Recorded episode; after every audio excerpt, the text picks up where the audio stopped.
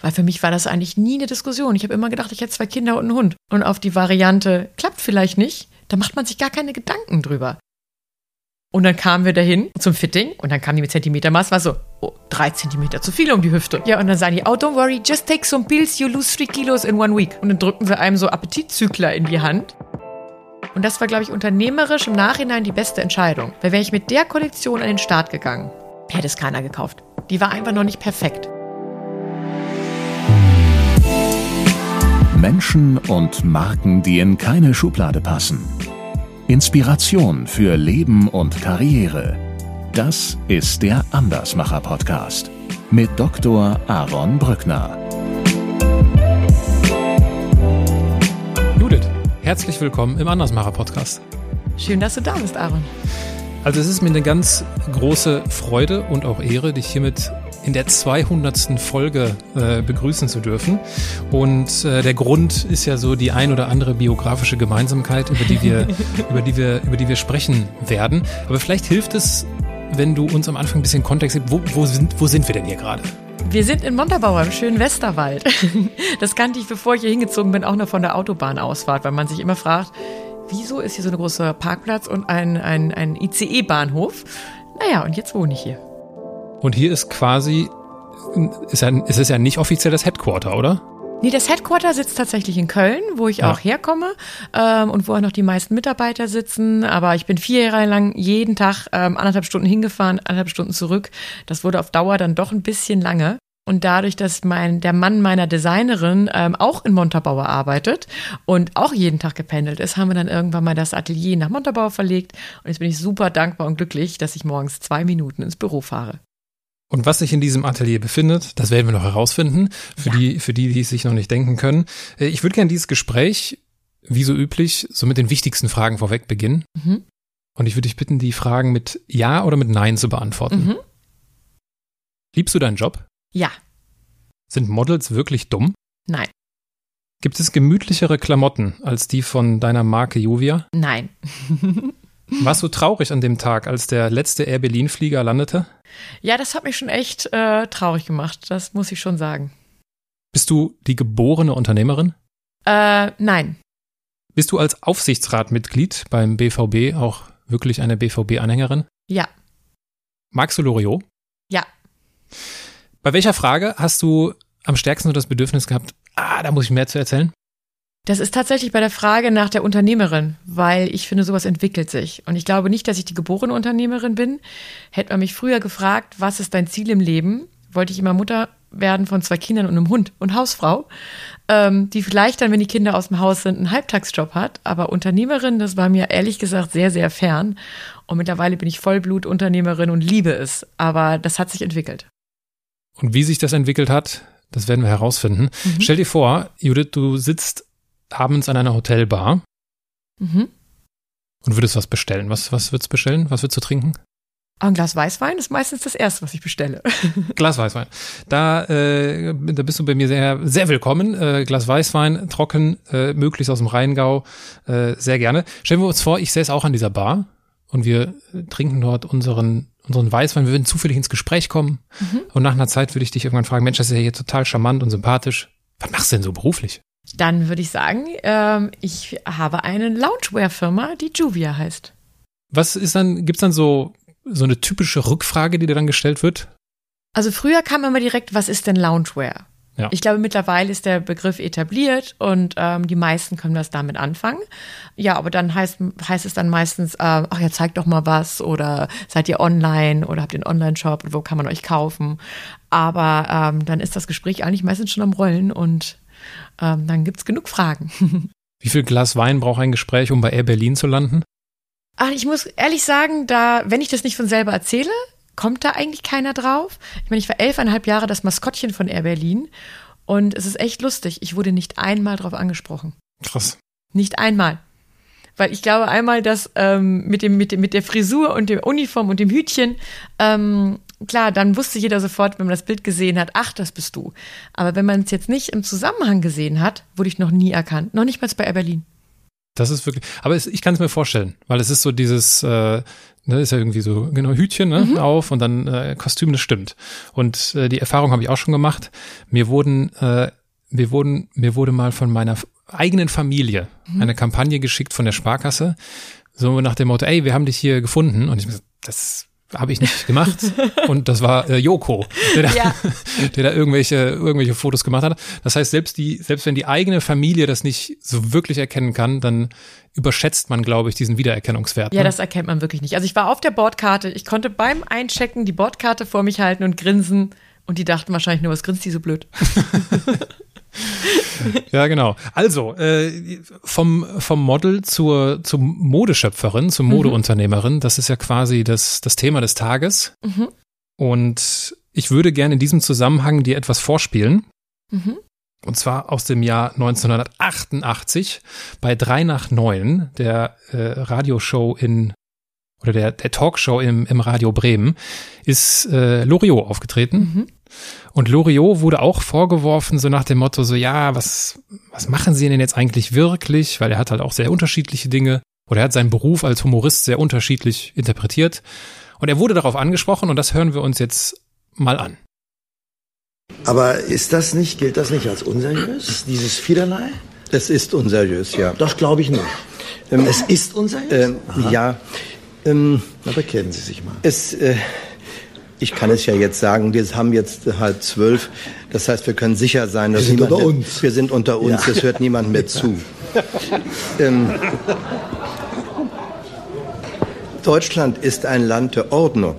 Und ähm, äh, da äh, gehört eben jeder äh, in ein Schubfach. Und ähm, es, ist, äh, es gilt in Deutschland ein bisschen als unseriös, äh, sich nicht für ein Schubfach entschieden zu haben. Ähm, oder sich nicht in ein, in ein Zert einweisen zu lassen. Ne? Oder sich nicht hat einweisen zu lassen. Nun liegt das ein bisschen darin, dass der Beruf eines ähm, Humoristen ist ja etwas Ungreifbares. Man, äh, was ist komisch und mit welchem Medium wird das ausgedrückt und ist es überhaupt komisch? Äh, wenn man da mal angefangen hat damit, liegt es eigentlich auf der Hand, ähm, dass es irgendwann das Mittel, was man am Anfang in der, Hand gehabt hat, zum Beispiel den Zeichenstift und ein Stück Papier, nicht mehr reicht. Entweder fällt einem da nichts mehr ein oder man hat das Gefühl, ich möchte auch noch auf andere Weise versuchen mitzuteilen.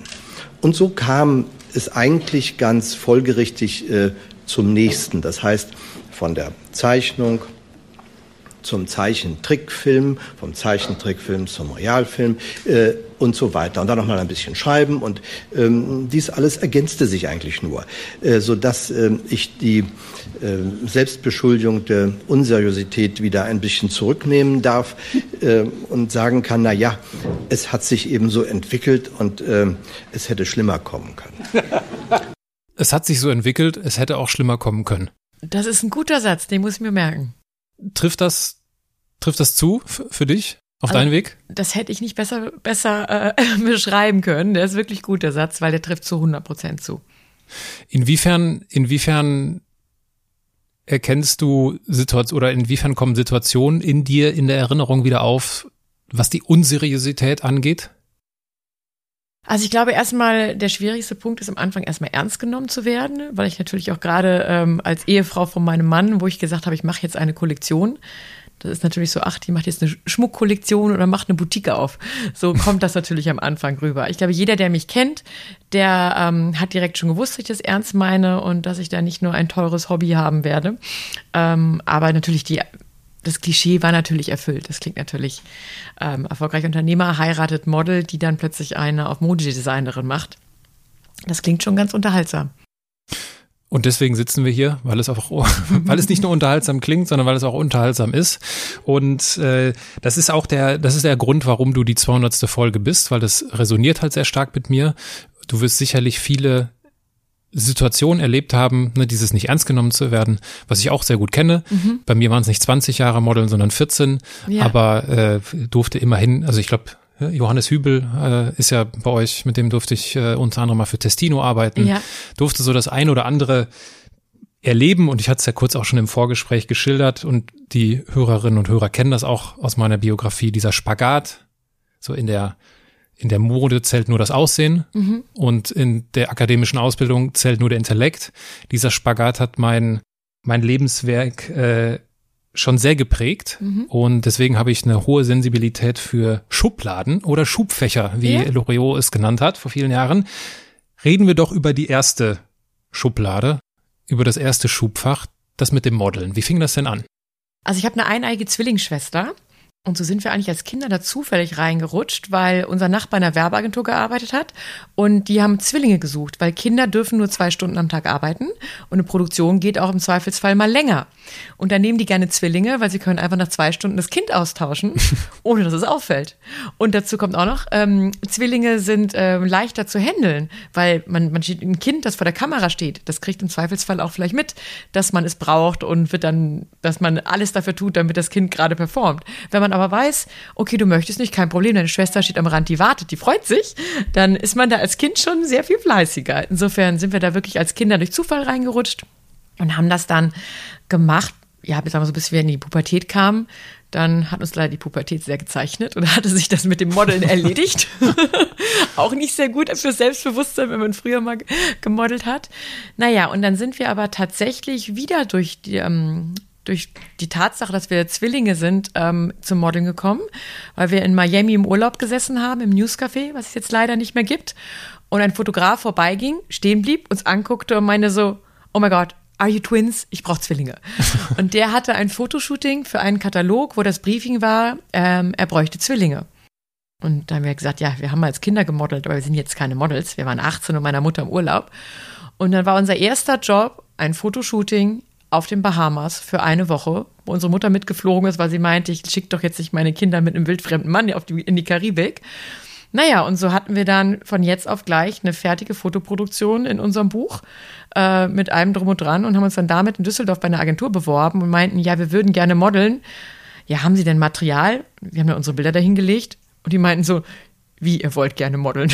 da war halt das Swimwear-Shot drin, das Cover, das Abendkleid. Also wir hatten eigentlich unser Buch fertig durch Zufall. Und so ging das dann halt eigentlich relativ schnell. Meine Schwester hat dann noch bei der damaligen Version von Germany's Next Top Model bei Gesicht 96 mitgemacht. Und damit ist sie auch Zweite geworden. Ähm, und naja, wir haben halt nebenbei studiert und haben damit unser Studium finanziert, was auch ganz gut geklappt hat. Am Anfang viel auch mit Zwillingsjobs, dann aber immer mehr auch alleine. Ähm, und naja, nach dem Vordiplom haben wir dann halt gesagt, ach, das läuft gerade so gut und wir hatten tolle Fotoreisen, schöne, schöne Erfahrungen. Also wir waren sehr gut gebucht eigentlich schon immer und haben gesagt, komm, wir machen jetzt eine Auszeit, wir modeln mal ein Jahr. Mhm. Naja, nach dem Jahr sind wir halt nie wieder zurückgegangen. Insofern ist es dann beim Vordiplom geblieben, ehrlich gesagt. In welchem Jahr sind wir gerade? Also gut, Abi war 96. Ich glaube, das Studium aufgehört haben wir mit 23. Wir haben uns schon ein bisschen Zeit gelassen, weil wir schon immer parallel viel gearbeitet haben. Aber so 99 habe ich, glaube ich, die Uni okay. verlassen. Als ich 2006 angefangen habe, hieß es so, oder nach so ein paar Jahren habe ich das auch dann selbst gemerkt, wenn man so mit äh, älteren Models gesprochen hat, das waren so die goldenen Jahre, die du dann da mitgenommen hast. Ich habe die schönsten Jahre mitgenommen. Ich muss auch sagen, das ist auch nicht mehr vergleichbar mit dem, was heute draußen los ist. Also ich habe eigentlich, ähm, ich glaube, ich war im Jahr auf zwei Castings. Ich kannte ja. die Fotografen und die Fotografen wiederum, wir haben noch auf Film fotografiert, da kommt man sich vor, als wäre man aus der Steinzeit. Aber der Kunde hat für die ganzen Kataloge, man hat immer einen Film gemacht, das waren zwölf Fotos. Und im besten Fall haben mit zwölf Fotos das Outfit gesessen. Einmal die Jacke von links, einmal von rechts, einmal von vorne, einmal von hinten, auch bloß nichts verdecken. Damals war Modeln wirklich noch ein Handwerk. Und der Fotograf musste sich auf seine Models verlassen, dass die die Augen aufhat, in die Sonne guckt, pünktlich ist, nicht müde ist, keine Augenringe hat, weil Photoshop war damals noch nicht gang und gäbe. Heutzutage Stimmt. drücken die tausendmal drauf und da wird schon ein Schuss dabei sein. Damals war das wirklich noch ein Handwerk. Und so war das tatsächlich, dass wenn ein Fotograf wusste, mit der komme ich klar, der passen die Sachen, die ist zuverlässig, die macht mit, äh, die zickt nicht rum, wenn es morgens kalt ist, dass man wirklich äh, seine Teams hatte, mit denen man zusammengearbeitet hat. Also ich habe so circa zehn Kunden gehabt und mit denen war ich das ganze Jahr beschäftigt. Ich habe wunderschöne Fotoreisen gehabt. Glaub ich war ähm, zum Beispiel bei Kaufo für Miss H, das war so eine Linie, das Gesicht. Und ähm, mit denen war ich von Kapstadt in Mexiko, in Miami, in keine Ahnung wo auf der ganzen Welt. Und das waren, wie du schon sagst, diese goldenen Jahre, wo man einfach nur die Welt gesehen hat, abends mit dem Team essen gegangen ist. Dann gab es immer noch zwei Tage Optionen für den Fall, dass die Sonne mal nicht so gut war, dass man es noch hinten dran gehangen hat.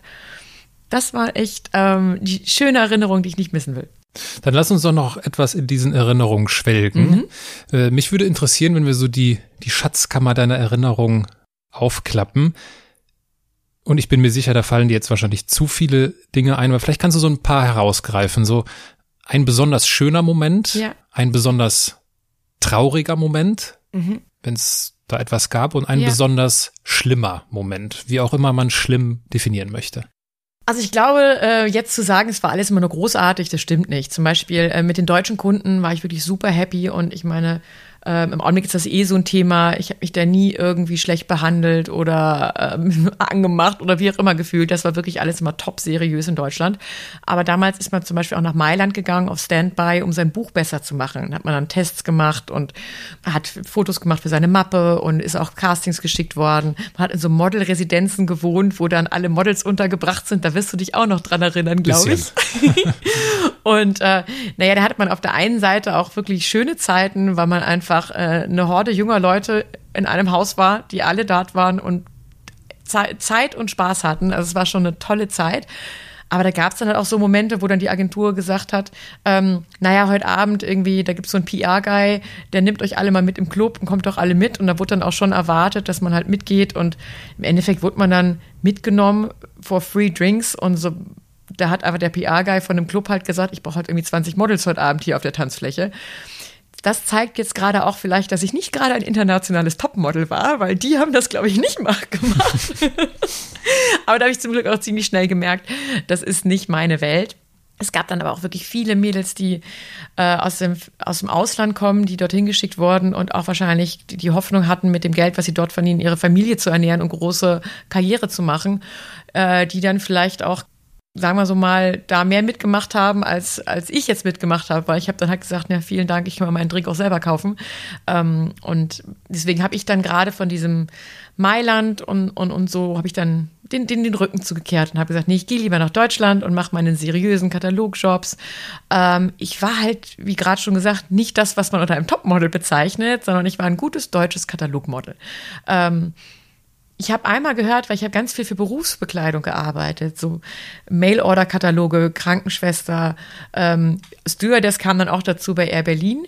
Und ähm, da hat mir mal jemand gesagt, ein, ein Agent, der mich für einen Job gecastet hatte, dass ich nahbar aussehe und nicht zu hübsch. Wo ich auch erst geschluckt hatte, aber im Nachhinein war das ein Kompliment, weil er meinte, nee, du siehst noch, du siehst so aus, dass man sich mit dir identifizieren kann. Das nette Mädchen von nebenan, der man glaubt, dass sie die Krankenschwester, Bäckereifachverkäuferin und so weiter ist. Und da habe ich dann eigentlich auch ganz gut meine Nische gefunden und war auch super glücklich da drin, weil ich glaube, ansonsten ist der Druck in der Modelbranche, gerade bei Mädels, das wird bei dir wahrscheinlich nicht so schlimm gewesen sein, auch groß, dass man irgendwie hübscher, dünner, größer, sein musste. Und ja.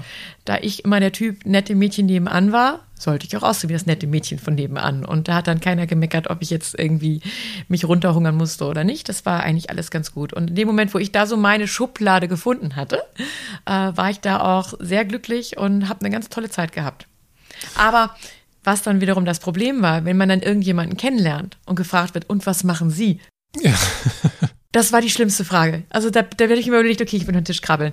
Weil in dem Moment, wo ich gesagt habe, ich bin Model, da stellt man sich halt immer ein Victoria's Secret Model, was über den Laufsteg geht, mit langen blonden Haaren, großen Brüsten. Und man hat einfach immer nur die Sprechblase über dem Kopf gehört, gesehen, wirklich bildlich. Äh, ja, ja, die ist Model? Ja, die sieht doch auch nicht so doll aus. Und die sieht doch auch aus, wie als käme sie von nebenan. Und naja, da kam, das waren echt immer so, die Frage habe ich gehasst. Ich wurde wenn wir schon über die Oberflächlichkeiten des Lebens sprechen, äh, ich wurde vor äh, gestern in einem Podcast-Interview, wo ich zu Gast war, beim äh, Rotonda Business Club in Düsseldorf, ähm, auch auf meine Model-Vergangenheit angesprochen und ich wurde dann so darauf angesprochen, wie wichtig so mir das Aussehen ist. Und da ist mir aufgefallen, dass und vielleicht ist das anders in der, und das habe ich dann auch gesagt, weil das muss man, da muss man differenzieren zwischen männlichem Modell und mhm. weiblichem mhm. Modell. Der Druck ist ein anderer ja. für die Frauen. Da wird dann mal gesagt, ne, hier ein Zentimeter ist das zu viel und so. Also das, die Geschichten habe ich mitbekommen. Ja. Das gab es so bei den Männern, also so wie ich das in, in der, auch in der kommerziellen Welt, in der ich unterwegs war, nicht so ja. in dieser Katalogwelt. Und ähm, und mir ist aufgefallen, als ich dann darüber geredet habe, dass ich so eine damals auch schon so eine Distanz zu meinem Aussehen hatte. Mhm. Also ich bin nicht, das habe ich nämlich noch nicht erzählt, wenn ich irgendwie für Kaufhof irgendwie nach Miami geflogen bin und im, Rück, äh, im Flieger zurück saß, habe ich nicht gedacht, boah, bist du ein geiler Typ, siehst du super aus, sondern man gewinnt dadurch, dass man so viel Feedback zu seinem Aussehen bekommt Ja. und das auch Jobs so klar gesagt bekommt, hör mal, das sieht jetzt scheiße aus, mach mal so. Man gewinnt da so eine Distanz. Ja. Weißt du, was ich Man meine? nimmt es nicht mehr persönlich. Genau. Weder positiv noch negativ. Ja, ja, genau. Das ist, äh, und das ist ganz merkwürdig, glaube ich, weil Außenstehende sich so denken, ah, das sind alles so selbstverliebte Menschen. Die Nee, sich- gar nicht. Weil Das gehört halt irgendwie zum Job, ne? Ja.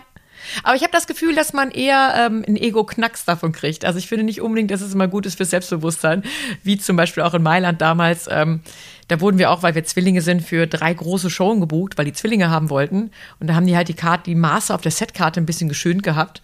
Und dann kamen wir dahin zum Fitting und dann kamen die mit Zentimetermaß, war so, oh, drei Zentimeter zu viel um die Hüfte. Ich hatte ja noch nicht mal geschummelt, die Agentur hatte geschummelt. ja, und dann sagen die, oh, don't worry, just take some pills, you lose three kilos in one week. Und dann drücken sie einem so Appetitzügler in die Hand und meinen sehr, du hast ja eine Woche. Trink nichts, ist eh alles Wasser und dann kriegst du die drei Zentimeter schon weg. Und äh, das ist schon, Ja, wa- was hast, was hast du gemacht, wenn ich fragen darf? äh, wir haben sie natürlich nicht genommen und wir haben aber auch den Job verloren. wir haben natürlich die drei Zentimeter nicht verloren in der einen Woche. Und das war, glaube ich, auch mein letzter Auftritt bei der Agentur insofern. aber da sind wir wieder bei dem Punkt. Wenn ich den Druck hätte, dass alle von meiner Familie erwarten würden, dass ich jetzt irgendwie die Karriere mache und ähm, ja, wahrscheinlich hätte ich es dann gemacht. Hast du, hast du mit Sicherheit, aber hast du irgendwie eine, einen Menschen, eine Kollegin irgendwie noch so im, Hin, in, im, im Kopf, wo du sagst, oder die dir so besonders, so, ja, das hat ja schon eine gewisse Tragik dann, so gewi- besonders tragisch in Erinnerung geblieben ist? Also gerade von den Mädels da aus Mailand habe ich keinen Kontakt mehr, da kenne ich jetzt auch gar keinen mehr. Aber ähm, nee, ich habe eigentlich eher nur gute Erinnerungen auch daran, weil es heißt ja auch immer so, da ist viel Konkurrenzkampf und Stutenbissigkeit. Aber ich habe wirklich, ich würde jetzt mal sagen, drei meiner besten Freundinnen kenne ich aus den Anfangszeiten meines Modellebens. Hm. Ja, und du hast da quasi auch in dieser wohlbehüteten äh, Katalogwelt äh, Mhm. gelebt, wo, es sich finanziell, glaube ich, auch sehr gut gelebt hat. Ja. Und die Kataloge sind natürlich gut bezahlt. Und ich kann mir das schon gut vorstellen, wenn du dann da so deine, deine Nische hast, Mhm. die festen Kunden. Und das ist etwas, was sich natürlich in den Jahren komplett verändert hat. Ja.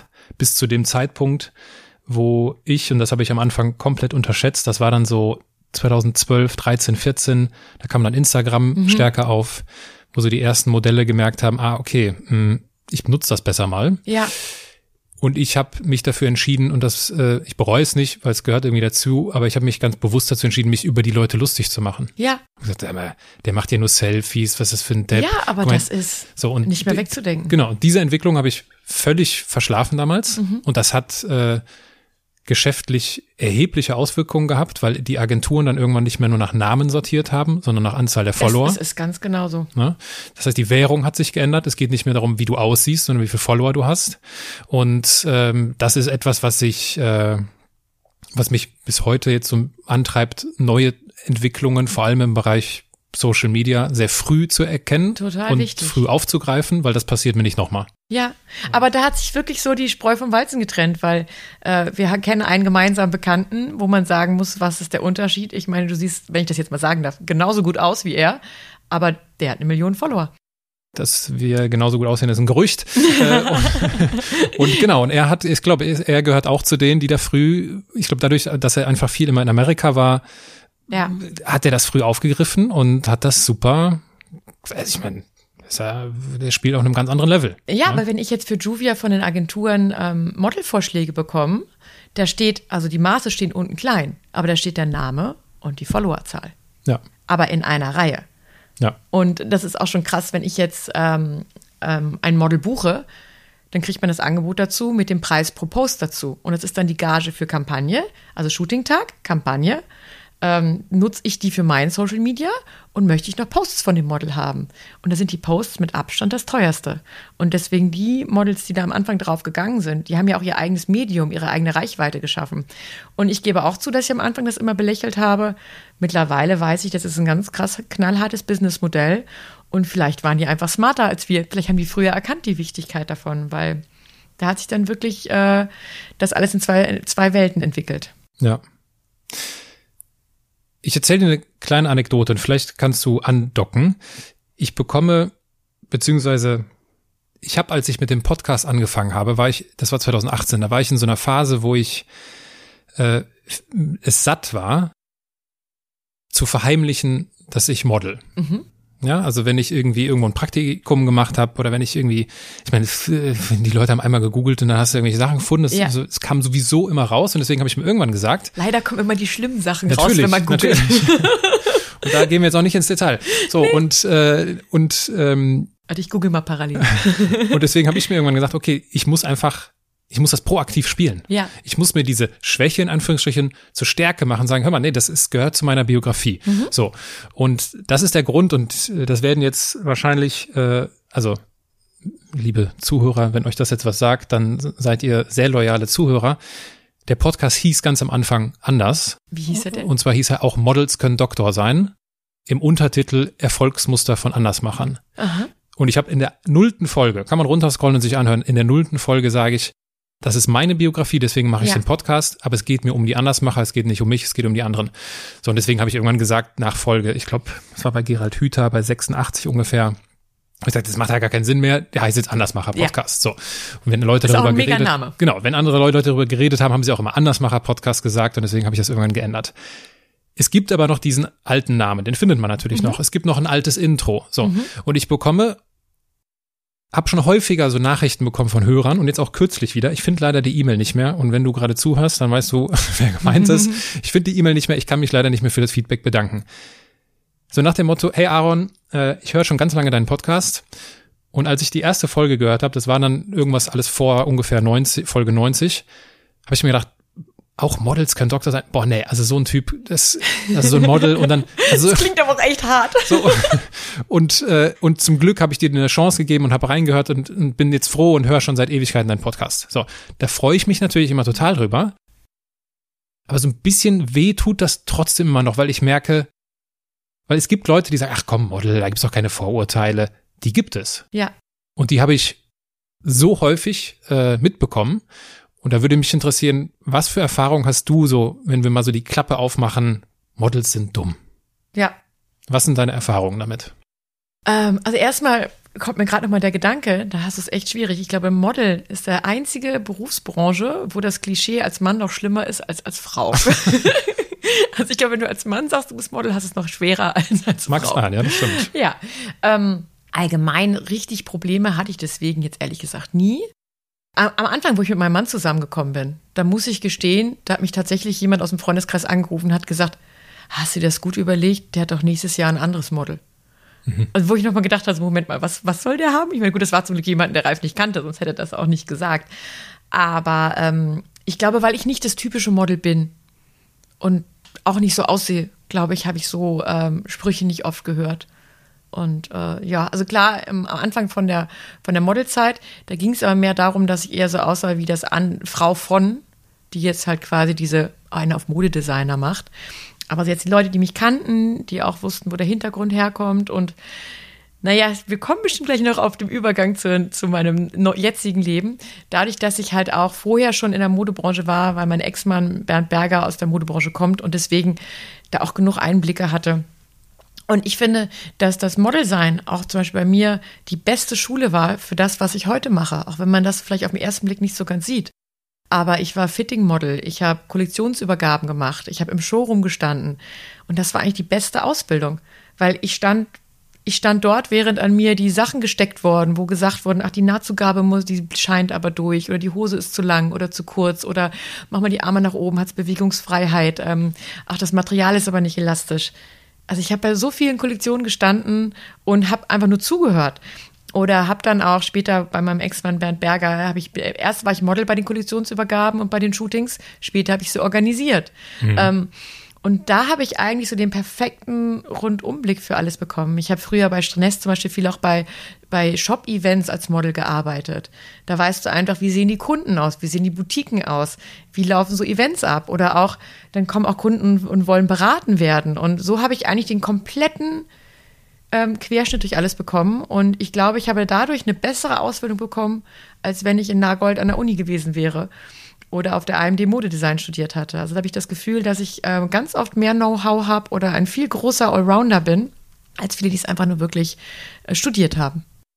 Ja, die Momente kenne ich auch, wenn wir Videoproduktion haben und ich hinter der Kamera stehe, dann ist das ein, das ist ein ganz merkwürdiges Gefühl. Mhm.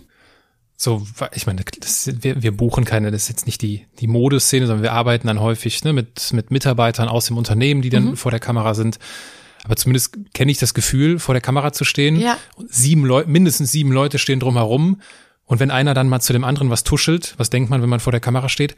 Scheiße, habe ich irgendwas falsch genau. gemacht? Wie sehe ich aus? habe ich irgendwie so und das ist das hilft, glaube ich schon. Und ja. die diese diese diese Erinnerungsmomente, die die kommen mir bekannt vor. Ähm, du hast es du hast es selbst schon angesprochen, dieses äh, das ist ja so dieses Model heiratet Milliardär. Ne? Das, ist ja so das, das Wort habe ich vermieden. das, das also, ich habe Unternehmer gesagt. Das ist ja dieses schöne, dieses schöne, wie soll man sagen, plakative. Ähm, es war auch eine sehr schöne Bildzeitung-Schlagzeile. Das war wunderbar. Und es ist auch wieder schön, wo du gesagt hast, gerade, dass man auch Bilder findet. Da haben sie auch ein sehr schönes Foto von mir, wie ich in einem spitzen String-Body mich auf irgendeinem Bett räkel, wo ich bis heute nicht weiß, wo sie dieses Bild gefunden haben. Das war über eine ganze Seite in der Bildzeitung mit ähm, Miss Milliardär liebt Miss Air Berlin. Bin ich auch sehr stolz drauf gewesen. Aber das war eine Katastrophe. Die, die Headline ist aber auch einfach stark. Also da muss man dann einfach, das ist das, da muss man dann irgendwie, keine Ahnung, zustehen. Der Klassiker bei Models ist doch, sie werden dann Fotograf oder, also das war, so ja. habe ich es kennengelernt, ne, wenn, ja. wenn Models irgendwie dann doch merken, ah, ich habe jetzt hier irgendwie fünf, sechs Jahre und ich habe da, deswegen habe ich eben nach so tragischen Geschichten gefragt. Ich habe so tragische Geschichten miterlebt mhm.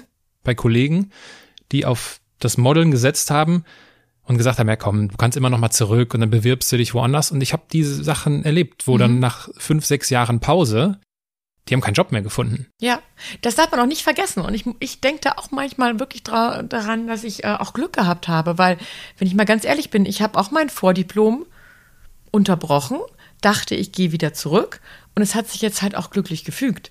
Aber ansonsten, ich hätte auch mit Mitte 30 da stehen können und hätte, muss ich ganz ehrlich sagen, keinen Job gehabt. Und deswegen, wenn mich jetzt irgendjemand fragt, ach, ich will modeln, soll ich ein Jahr aufhören oder meine Tochter möchte modeln, was empfiehlst du der? Klar, wenn das aus meiner Sicht kommt, klingt das vielleicht jetzt blöd, weil es hätte nicht besser laufen können. Aber ich sage jedem, mach erst deine Ausbildung fertig, sieh zu, dass du das Studium abgeschlossen hast ähm, und lass das nicht schleifen. Weil dafür ist es einfach doch, ich meine, heute, die Zeiten haben sich eh geändert. Deswegen ja. glaube ich, dass man auch heute ganz viel weniger verdient als früher, es sei denn, man ist irgendwie ein Instagram-Star. Aber im Nachhinein war ich da schon sehr mutig und kann auch meine Eltern, die damals nicht begeistert waren, dass wir das Studium abgebrochen haben, so verstehen, was ich damals nicht gesehen hatte. Und ähm, naja, und wahrscheinlich, ich muss gestehen, ich habe natürlich damals in der Modelzeit auch überlegt, was machst du denn später? Und da war eigentlich Modedesign nie das, woran ich gedacht hatte, oder eine Kollektion zu haben, sondern ich hätte tatsächlich auch gedacht, ich fotografiere später, weil ich liebe fotografieren. Insofern, das wäre mein Weg gewesen. Ähm, oder wahrscheinlich ähm, hätte ich eine Werbeagentur gemacht, weil ich es mhm. halt liebe, Fotoshootings zu organisieren und ähm, Markenimage und sowas. Das war schon mal was, was mir sehr am Herzen gelegen hat. Aber das wäre dann ein bisschen anders wahrscheinlich gelaufen.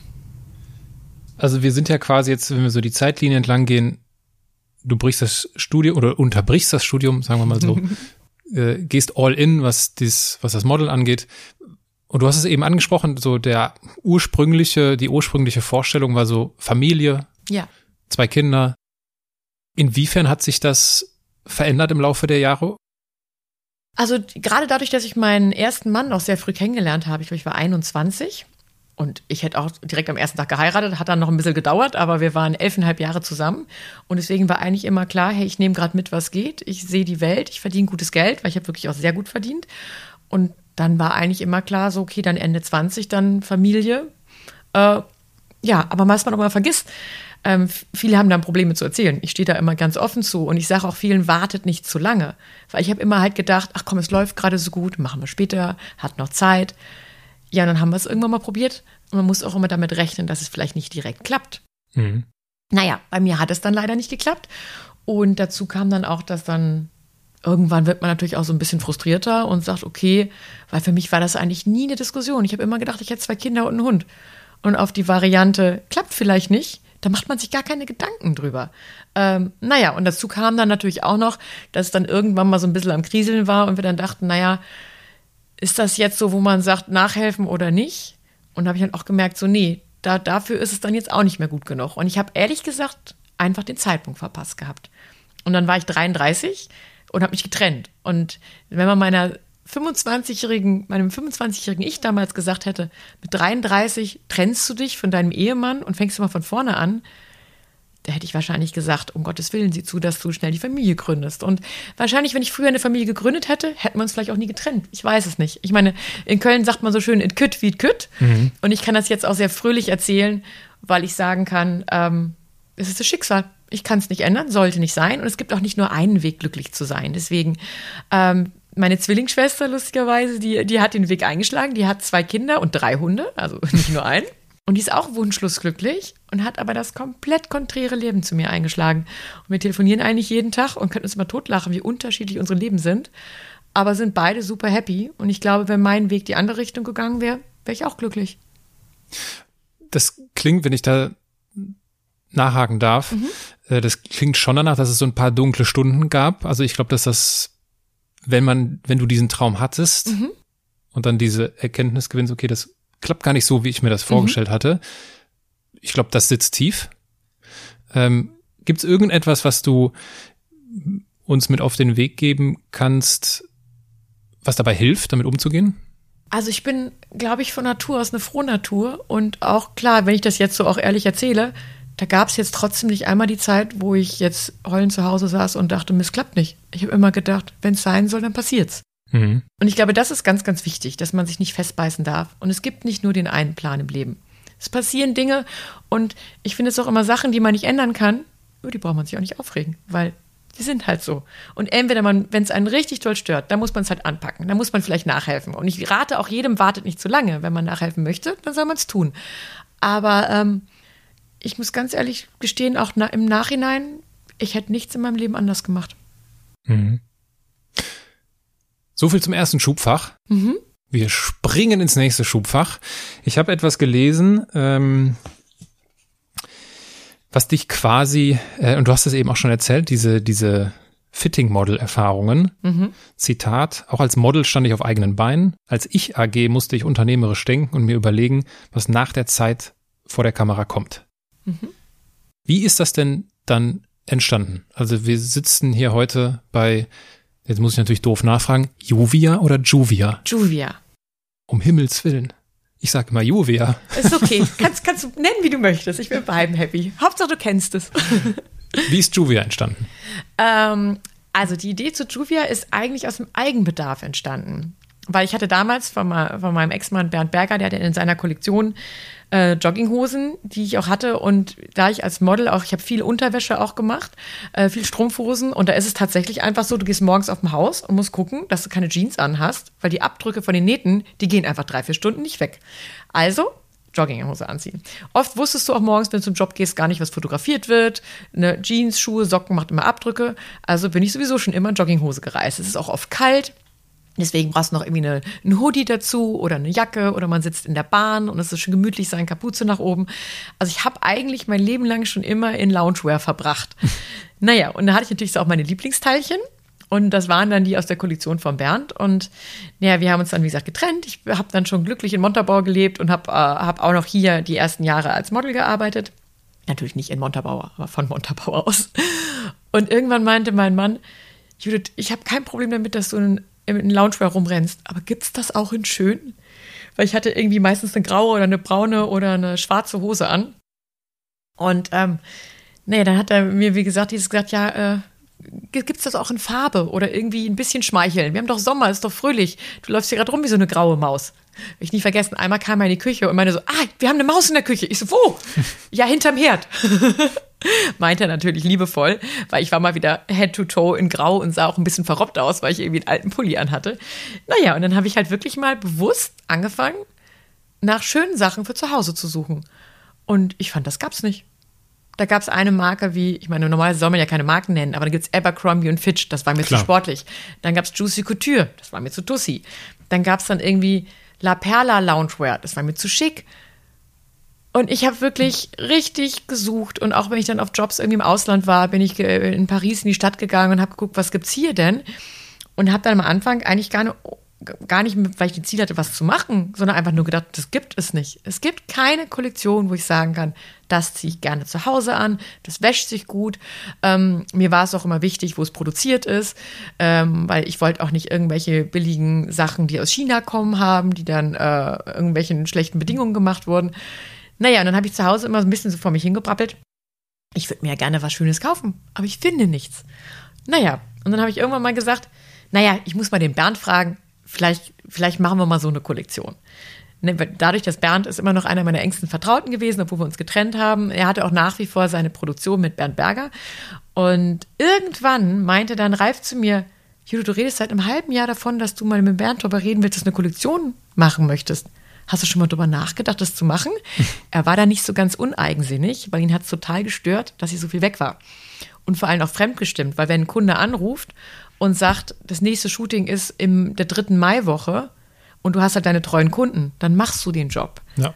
Und dann ist es egal, ob du an dem Wochenende Geburtstag hast, ob ein Freund Geburtstag hat, ähm, ob dein Mann mit dir nach Südfrankreich in Bootsurlaub wollte oder wie auch immer. Ähm, ich glaube, beziehungsweise im besten Fall sollte man es machen. Und ich hatte meine treuen Kunden, weil die halt wussten, wenn die rufen, komme ich auch. Aber wir waren halt komplett fremdbestimmt. Und Ralf sagt halt so, ich habe echt ein anstrengendes Leben. Und es ist schade, wenn wir dann uns ein Wochenende mit Freunden verabreden und du mir dann Mittwochabends sagst, by the way, ich muss am Wochenende arbeiten. Fand er halt nicht so doll. Deswegen, das war nicht so ganz uneigensinnig, dass er mich motiviert hat, mich mal nach was anderem umzuschauen. Und dann habe ich ja gesagt, ja, ey, wie, ich soll eine Kollektion machen. Also ja, du redest doch jetzt schon so lange davon. Worauf wartest du? Ich so, ja, ich verdiene doch ganz gut Geld und was mir schon immer wichtig war, auf eigenen Beinen zu stehen. Ähm, und dann habe ich gesagt, du, ich habe halt auch mein, mein eigenes Leben und ich meine, wir sind jetzt gerade ein Jahr zusammen. Wer weiß, was in der Zukunft kommt. Ich kann doch jetzt nicht meinen Job aufgeben und was Neues anfangen, weil ich weiß ja gar nicht, ob es klappt. Und dann hat er mir eigentlich den ganz, ganz guten Tipp gegeben und hat gesagt, es ist keine Schande zu scheitern, es ist eine Schande, es nicht zu probieren weil ist natürlich auch immer diese Angst, hm, traue ich mich das? Und da wird nachher gesagt, und hat ja nicht geklappt, weil man ist ja natürlich auch immer ein bisschen ängstlich.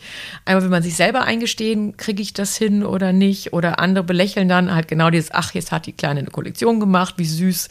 Ähm, da möchte man natürlich auch nicht jedem Klischee erfüllen oder auch noch irgendwie, ähm, ich meine, niemand möchte gerne scheitern. Aber wenn man es nicht probiert, und das fand ich eigentlich ganz, ganz gut, dass er mir gesagt hat, du glaubst, es gibt irgendeinen Unternehmer, der nicht auch mal einen Fehler gemacht hat? Und immer wenn es einen Rückschritt gibt, ist es eigentlich der, das Beste, was einem passieren kann, weil es gibt einem nochmal die Chance, eine Situation zu über, überdenken. Und so war ich, hatte ich dann die Möglichkeit, dadurch, dass ich natürlich auch freiberuflich gearbeitet habe, habe ich dann halt mir überlegt, wie soll die Kollektion aussehen, und mich Bernd darauf angesprochen, ähm, du, ich würde das gerne machen, kannst du das für mich produzieren? Er meinte natürlich direkt, ja klar, gute Idee. Ähm, hat mich ein bisschen ausgelacht, weil früher haben wir immer uns ein bisschen darüber gestritten, dass er meinte, ich wäre der unmutigste Mensch, den er kennen würde. Ähm, naja, ich hatte dann meine Wünsche. Ich hatte so eine, eine, eine Jeans mit Leoprint, die hätte ich gerne auf Sweatpants gehabt. Und dann war mir wichtig, in Europa produziert, alles super kuschelig weich. Und dann hatte er mir wiederum eine Freelance-Designerin empfohlen, weil ich bin ja keine gelernte Designerin. Ich kann halt sagen, was ich will. Ich kann es aber nicht in eine technische Zeichnung umsetzen, dass ein Produzent was daraus machen kann. Also hat man diese eine Designerin, die dann meine Ideen umgesetzt hat, und dann haben wir die Farben geguckt und so weiter. Ähm, kurz vor der Messesaison, also mein erster Gedanke war auch erstmal, ich vertreibe es online, weil da ging gerade online so los. Und gerade mein Mann aus der Internetbranche, habe ich ihn dann gefragt, du, ich muss ja dann noch einen Online-Shop bauen und ähm, wie mache ich das denn am besten? Und da sagte er zu mir, verkauf's nicht online. Geh lieber über den klassischen Einzelhandel. Da war ich total überrascht, dass dieser Tipp gerade von ihm kam. Dazu muss man vielleicht für die, die es nicht wissen, also der Ralf, von dem die ganze Zeit gesprochen wird, ist Ralf Dommermuth, Gründer von 1 und 1, äh, erfolgreicher Internetunternehmer. Genau, genau. Nein, um Gottes Willen, ich erwarte nicht, dass man das weiß. Also mein Mann ist Internetunternehmer und deswegen dachte ich natürlich, wenn ich Mode mache, war für mich klar, die soll ich online verkaufen. Naja, aber das war dann auch ein ganz, ganz guter Tipp, weil ähm, ich wusste ja noch gar nicht, ob mein Produkt überhaupt ankommt. Und eine Webseite zu haben, ähm, um die Sachen anzubieten. Du musst es ja auch vorproduzieren und du weißt ja auch nicht, wie viel. Und ähm, ich, es wäre auch gar kein Traffic auf der Seite gewesen, weil wenn ich mir jetzt irgendwie Fantasienamen ausdenke, warum sollte jemand da draufkommen und es kaufen? Und habe ich den klassischen Weg gewählt. Dann haben wir uns bei einer Vertriebsagentur beworben und haben gefragt, möchten Sie die Kollektion haben? Das war noch bevor der Loungewear-Trend kam. Und hat der gesagt, naja, ich weiß nicht, warum jetzt jemand Jogginghosen kaufen soll, aber und ich habe eh zu wenig Personal, also da stelle ich jetzt auch keinen für ab. Aber ich gebe dir hier so einen Meter Stange. Wenn du dich selber hinstellst und verkaufst, dann mhm. kannst du das gerne machen. Naja, wie gesagt, okay, mache ich. Naja, dann kam die Kollektion, ich habe das Lookbook fotografiert, habe als erstes Mal, also als Artdirektion für die eigene Kollektion das gemacht. Lookbook sah auch schön aus. Woche vor der Kollektion hangen es an alles, haben überlegt, welche Reihenfolge hängen wir es hin. Aber sie war noch nicht auf dem Punkt. Es hat noch nicht 100% gepasst, die Farben waren noch nicht auf dem Punkt. Dann habe ich mich eine Woche vorher entschieden, im Showroom anzurufen und zu sagen, ich muss noch mal von vorne anfangen, ich komme nicht auf die Gefahr hin, dass der uns auch nie wieder genommen hätte. Und das war, glaube ich, unternehmerisch im Nachhinein die beste Entscheidung. Weil wäre ich mit der Kollektion an den Start gegangen, hätte es keiner gekauft. Die war einfach noch nicht perfekt. Die war okay, aber sie war nicht perfekt. Die war so 80 Prozent, würde ich sagen. Naja, dann habe ich die wirklich komplett weggeschmissen. Ähm, hat mir dann auch habe mich dann auch von der Designerin getrennt, weil wir, wir haben uns zwar gut verstanden, aber es war auch nicht so ganz auf einem Nenner. Und da sind wir wieder bei dem Punkt, dass, ähm, dass ich immer sage, it could wie it could. Ähm, dann hatte sich bei Bernd äh, eine Designerin gemeldet, die früher bei ihm bei Bernd Berger gearbeitet hat, die lustigerweise damals mich als Fittingmodel gecastet hat. Mhm. Also ich bin damals als Fittingmodel zu Bernd Berger gegangen und ich weiß noch, ich stand daneben, wie sie zum Telefon ihrer Griff und sagt, Bernd, komm mal runter, die ist ganz süß. Auf jeden Fall, die hatte mittlerweile ein Kind bekommen, war im Mutterurlaub und hatte zu Bernd gesagt, äh, du, ich würde jetzt mal wieder anfangen zu arbeiten, so nebenbei von zu Hause aus. Und dann sagte Bernd, du, ich habe eine super Idee, Judith möchte was machen. Ihr kennt euch noch von früher, macht ihr das doch mal. Und lustigerweise, Vivian ist auch heute noch unsere Chefdesignerin. Mhm. Deswegen ist manchmal witzig, wie die Wege sich so kreuzen und man sieht sich immer mehrfach im Leben. Jetzt hast du aber eine, also das ist eine mutige Entscheidung mit Sicherheit gewesen, zu sagen, hör mal, ich fange noch mal von vorne an. Ja. Aber mein Bauch hat mir das gesagt. Es hat sich nicht richtig angefühlt. Jetzt ist er, weil, und du hast gesagt, es war noch nicht perfekt. Jetzt ist doch so häufig so ein, ein verteufeltes Wort, dieser Perfektionismus. Mhm. Es muss nicht perfekt. Ne, du musst hier, da gibt's ja tausend schlaue Sprüche zu. Ja. Wie, wie finde ich denn da die Balance aus? Ich bin ehrgeizig, dass es perfekt ist, aber ich gehe auch nicht in diesem Perfektionismus unter. Also ich glaube, ich meine, du siehst hier gerade mein chaotisches Büro. Also insofern, ich bin, ich bin von ähm, Sternzeichen Jungfrau. Insofern, man sagt ja, man ist ordentlich. Das ist, wie gesagt, bei mir nicht auf mein Büro und auch nicht auf mein Auto zu münzen. Aber ich habe schon einen großen Drang zum Perfektionismus. Das treibt einige zur Weißglut, weil ähm, ich da schon echt ein bisschen pedantisch bin. Ähm, aber im Endeffekt, wenn mein Bauch mir sagt, es passt nicht, dann höre ich auf den. Auch wenn es nicht unbedingt immer dann mhm. auf den ersten Blick die beste Entscheidung ist. Und ich muss sagen, da äh, bin ich bisher immer gut mitgefahren. Womit du scheinbar auch gut gefahren bist, ist, dass du, so habe ich es zumindest gelesen, hauptsächlich Frauen, beziehungsweise, nee, ich habe gelesen, dass es hauptsächlich Frauen hier arbeiten. Mhm. Die Frage ist für mich, ist das so, weil es sich so ergeben hat oder ist das so gewollt? Nee, also erstmal mittlerweile haben wir sogar drei Männer. Okay. Klar, Bernd ist, Bernd ist noch immer noch in der Geschäftsführung, klar, seit Tag eins, wir haben es ja auch zusammen aufgebaut. Wir haben uns dann noch einen Finanzer gesucht, der uns in der Geschäftsführung unterstützt. Aber da, den haben wir auch über einen Headhunter gesucht. Das ist bisher die einzige Position, die wir bei Headhunter besetzt haben. Äh, da waren wir aber auch komplett offen. Und da haben wir uns auch Frauen angeguckt und Männer. Und ich glaube, dass sich das bisher so ergeben hatte, weil einfach in den Berufen Modedesign, Grafikerin, Schnitttechniker, da gibt es einfach mehr Frauen. Ähm, mhm. Und ähm, es ist eh eigentlich ganz witzig. Ich sage mal, uns ist das ganze Team ein bisschen zugelaufen, weil, äh, vielleicht eine andere Geschichte erzähle ich gleich, die ist ganz witzig. Aber so prinzipiell, nein, ich bin jetzt nicht eine Feministin, die sagt, ich stelle nur Frauen an, sondern ich möchte, dass es ins Team passt. Und wenn ein Mann gut ins Team passt, ist er auch herzlich willkommen. Und das scheinbar auch, wenn der Co-Geschäftsführer der Ex-Mann ist. Ja. Da werden natürlich sicherlich viele, die uns zuhören, sagen, was? Also Ex-Mann und dann gemeinsam Business und das kam, der Vorschlag kam auch noch vom jetzigen Mann. Das klingt ja äh, heikel. Ja. Wie heikel ist es? Ich sag mal, wir sind ein moderner Familienbetrieb. Ja. ja, vor allem, ich hole mal gleich noch mal ein bisschen weiter aus, weil das ist nicht alles, was an familiären Verstrickungen bei uns in der Firma bleibt. Nein, also erstmal, wo ich die Idee hatte, ich hatte ja keinen Businessplan, wo ich gesagt habe, ich baue jetzt eine Firma auf, ich brauche zwei Geschäftsführer, einer davon wird mein Ex-Mann, sondern wie gesagt, ich hatte eine Idee und dachte, dass ich das vielleicht nebenbei beim Modeln mache. Also ich wollte jetzt auch nicht von jetzt auf gleich aufhören mit Modeln, sondern ich dachte halt, hey, das ist vielleicht eine gute Idee, was nebenbei aufzubauen, wo man ein bisschen Geld verdienen kann, weil mir war ja, wie gesagt, immer wichtig, auf eigenen Beinen zu stehen. Und damals hat Bernd auch noch bei Bernd Berger gearbeitet oder hatte seine eigene Firma noch. Ich glaube, hätte Ralf damals gedacht, dass wir dann irgendwann mal wirklich Fulltime zusammenarbeiten und ich Bernd mehr sehe als meinen jetzigen Mann, dann hätte er das vielleicht auch nicht vorgeschlagen. Aber so war es halt nicht. Und naja, wir haben dann die Kollektion dann auf den, die zweite Kollektion, mit der wir dann gestartet sind, die dann auch eingeschlagen hat wie eine Bombe. 2013 war das, 2013, ne? genau. Da habe ich noch gemodelt und war dann am, na, ich war, die hatte mir die Woche für die Messe freigenommen und bin danach halt wieder auf den Job, werde ich nicht vergessen, war ich in Gran Canaria auf einem Shooting und mein Handy klingelte die ganze Zeit. Kunden, die Rückfragen hatten, der Agent rief an, du, hier sind noch zwei Kunden, die wollen die Kollektion gerne sehen. Ähm, und ich, ich konnte gar nicht dran Naja, dann kam ich nach den fünf Tagen nach Hause, hatte zwei Tage frei und danach wäre es auf die nächste Fotoreise gegangen. Und da hatte ich da eine meiner besten Freundinnen damals, die Anna. Anna, wenn du jetzt zuhörst, weißt, weißt du, was jetzt kommt. Ähm, die war schwanger. Und meine liebe Freundin Anna war Türsteherin in einer Disco. Konnte natürlich nicht mehr arbeiten. Gut, sie war auch noch Geschäftsführerin, aber sie hat auch die Tür gemacht. Ähm, konnte natürlich nicht mehr arbeiten im Nachtleben, weil sie schwanger war. Und die hatte halt plötzlich Zeit. Und dann habe ich zu Anna gesagt, so Anna, kann ich dir mein Telefon da lassen? Weil ich kann nicht mehr dran gehen. Und so war Anna der erste Mitarbeiter. Und Anna ist bis heute bei uns. Anna hat mittlerweile zwei Kinder. Das hat aber am Anfang so eingeschlagen, dass meine liebe Freundin, glaube ich, zwei Tage Babypause gehabt hat, wo sie das Kind bekommen hat und ansonsten im Krankenhaus, glaube ich, schon weiter telefoniert hat und Bestellungen entgegengenommen hat. und so war Anna meine erste in der Buchhaltung. Und Anna hatte dann zu viel zu tun. Und dann meinten wir halt, oh, wir brauchen noch wen. Daraufhin hatte Anna noch eine andere Freundin, die auch in, der, die bei dem, auch in dem Betrieb gearbeitet hat. Und meinte, Jenny, wir suchen noch wen, willst du nicht zu uns kommen? War auch in der Gastrobranche und meinte, du ja eigentlich viel angenehmer von Arbeitszeiten und allem. Also ist die auch gekommen. Das war Mitarbeiterin Nummer zwei. Ja.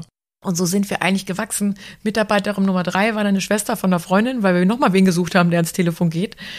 Und ich würde mal sagen, die ersten 15 Mitarbeiter sind, wie ich sage, zugelaufen. Mhm. Das war so im Freundeskreis, ey, wir brauchen noch wen, kennt jemand jemanden? Und so sind halt alle gekommen. Wie viel, wie viele Mitarbeiter sind es jetzt? Wir sind mittlerweile, ich glaube, wenn wir jetzt die Aushilfen und die Verkäufer in unserem Laden mitnehmen, sind wir bei 42, aber so 38, okay. glaube ich, Festangestellte. Jetzt ist äh, Loungewear ja hier das, äh, das Schlagwort und viele können sich wahrscheinlich darunter noch nicht so viel vorstellen. Äh, ich habe gehört, du hast Angela Merkel mal erklärt, was Loungewear ist. äh, wie hast du denn Angela Merkel erklärt, was das ist? Na, ich glaube, die Erklärung ist ziemlich kurz ausgefallen, weil nein, wir, ich war auf einem Treffen vom German Fashion Council in Berlin, wo ähm, zum Anlass der Berlin Fashion Week ähm, eingeladen wurde ins Kanzleramt, Meinungsbilder ähm, und Leute aus der Branche, wo ich sehr geehrt war, dass ich äh, damals mitgenommen wurde. Und naja, und dann hat die, die Doro Bea, ähm, die sie, die das Treffen inszeniert hatte, die hatte dann ein paar Leute vorgestellt und hatte dann Frau Merkel gesagt, ja, das ist Jule Dommermuth, die macht das Loungewear-Label Juvia und sie fragte natürlich, was ist denn Loungewear? naja, dann habe ich halt erzählt, dass das gemütliche Kleidung ist, die man in seiner Freizeit trägt oder auch ähm, 24-7, einfach ein casual, edler Freizeitlook, mit dem man immer gut angezogen ist. Und äh, naja, da habe ich gesagt, immer wenn man nicht gerade ein Kostüm anziehen muss oder halt irgendwelche Verpflichtungen hat. Und dann sagte sie natürlich zu Recht, okay, das ist etwas, was ich die nächsten Jahre nicht brauchen werde. Aber ich ja. müsste ihr jetzt eigentlich mal ein großes Paket schicken. Mal sehen, ob das sie sich daran erinnert. Das stimmt. Jetzt müsste eigentlich die Gelegenheit sein, für Angela Merkel in die Loungewear-Welt einzutauchen. Äh, einzutauchen. Jetzt ist also äh, an dieser Stelle äh, ganz unverblümt von mir die Empfehlung.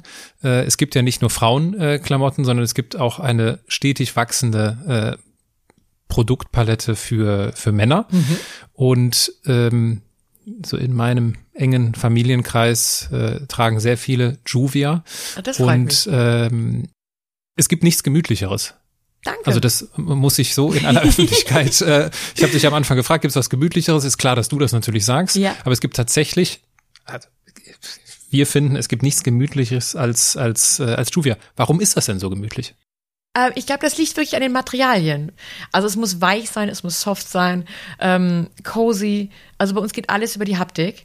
Ähm, das ist etwas, also vom Produkt kommt ja, äh, kommt der Bernd, der ist für die Materialien, für Sourcing äh, und so weiter, da ist er einfach der Spezialist. Und bei uns ist einfach wirklich super, alles super kuschelig weich. Also jeder, der sich noch nicht, der uns noch nicht kennt, äh, muss einfach mal äh, reingreifen und es einfach mal ausprobieren, weil es ist einfach, ähm, es gibt nichts Gemütlicheres. Es fällt aber auch immer weiter aus, ne? Also wir schneidern sehr ähm, großzügig, kommt auch alleine daher schon, weil ich bin immer noch unser Fitting-Model und ich bin dann auch nicht mehr die Jüngste. also es gibt wirklich tatsächlich immer noch nicht ein einziges Teil, was nicht an mir gefittet wurde. Und ähm, ich war schon immer eine sehr großzügige Small. Das ewige Fitting-Model. Ja. Das ist doch, das ist doch eine schöne Geschichte. Sag mal, wenn ich deine wenn ich deine Schulfreunde damals gefragt hätte? Mhm. So zum Zeitpunkt des Abiturs, des Abschlusses, ja? Mhm. Sag mal hier, die Judith, was wird aus der mal werden? Mhm. Was hätten die mir gesagt? Hausfrauenmutter. Hausfrauenmutter. Mhm. Weil ich komme aus einem sehr liebevollen Elternhaus. Meine, meine Mutter kommt aus Lateinamerika und ist für mich so das Bilderbuch der perfekten Mutter. Bei uns waren alle immer herzlich willkommen, da wurde immer gekocht. Äh, meine Mutter hat für uns gelebt und hat einfach nur als Lebensaufgabe gehabt, zwei glückliche Kinder zu haben und alles für die zu machen. Und ich habe immer gedacht, wenn ich nur halb so gut werde wie meine Mama, dann habe ich alles richtig gemacht. Und ich glaube, jeder, der uns erlebt hat und uns kennt, hätte gedacht oder war wusste, dass das auch mein Lebensplan war. Ganz einfache Frage zum Abschluss. Mhm. Meinst du, das Leben verstanden zu haben? Ich glaube, mir hat letztens jemand einen Spruch gesagt, das Leben passiert. Ich glaube, man muss das Leben nicht verstehen, man muss es nehmen, wie es kommt und einfach nur das Beste daraus machen aus jeder Situation, die es ist, weil es gibt nicht einen Plan. In kölschen Worten, mit Küt wie Küt. ne, der, der, der Klassiker. Ähm, oder mit, äh, äh, mit Loriots Worten, es hat sich so entwickelt. Es Ja. hätte schlimmer kommen können. ich denke, ich denke, dass äh, das gilt. Ich danke dir ganz herzlich für deine Zeit, für, für deine Gastfreundschaft. Danke dir, lieber Aaron, dass ich dabei sein durfte und die Chance habe, ähm, manchen von deinen Followern vielleicht Juvia näher zu bringen. Und vielen Dank für die lieben Worte.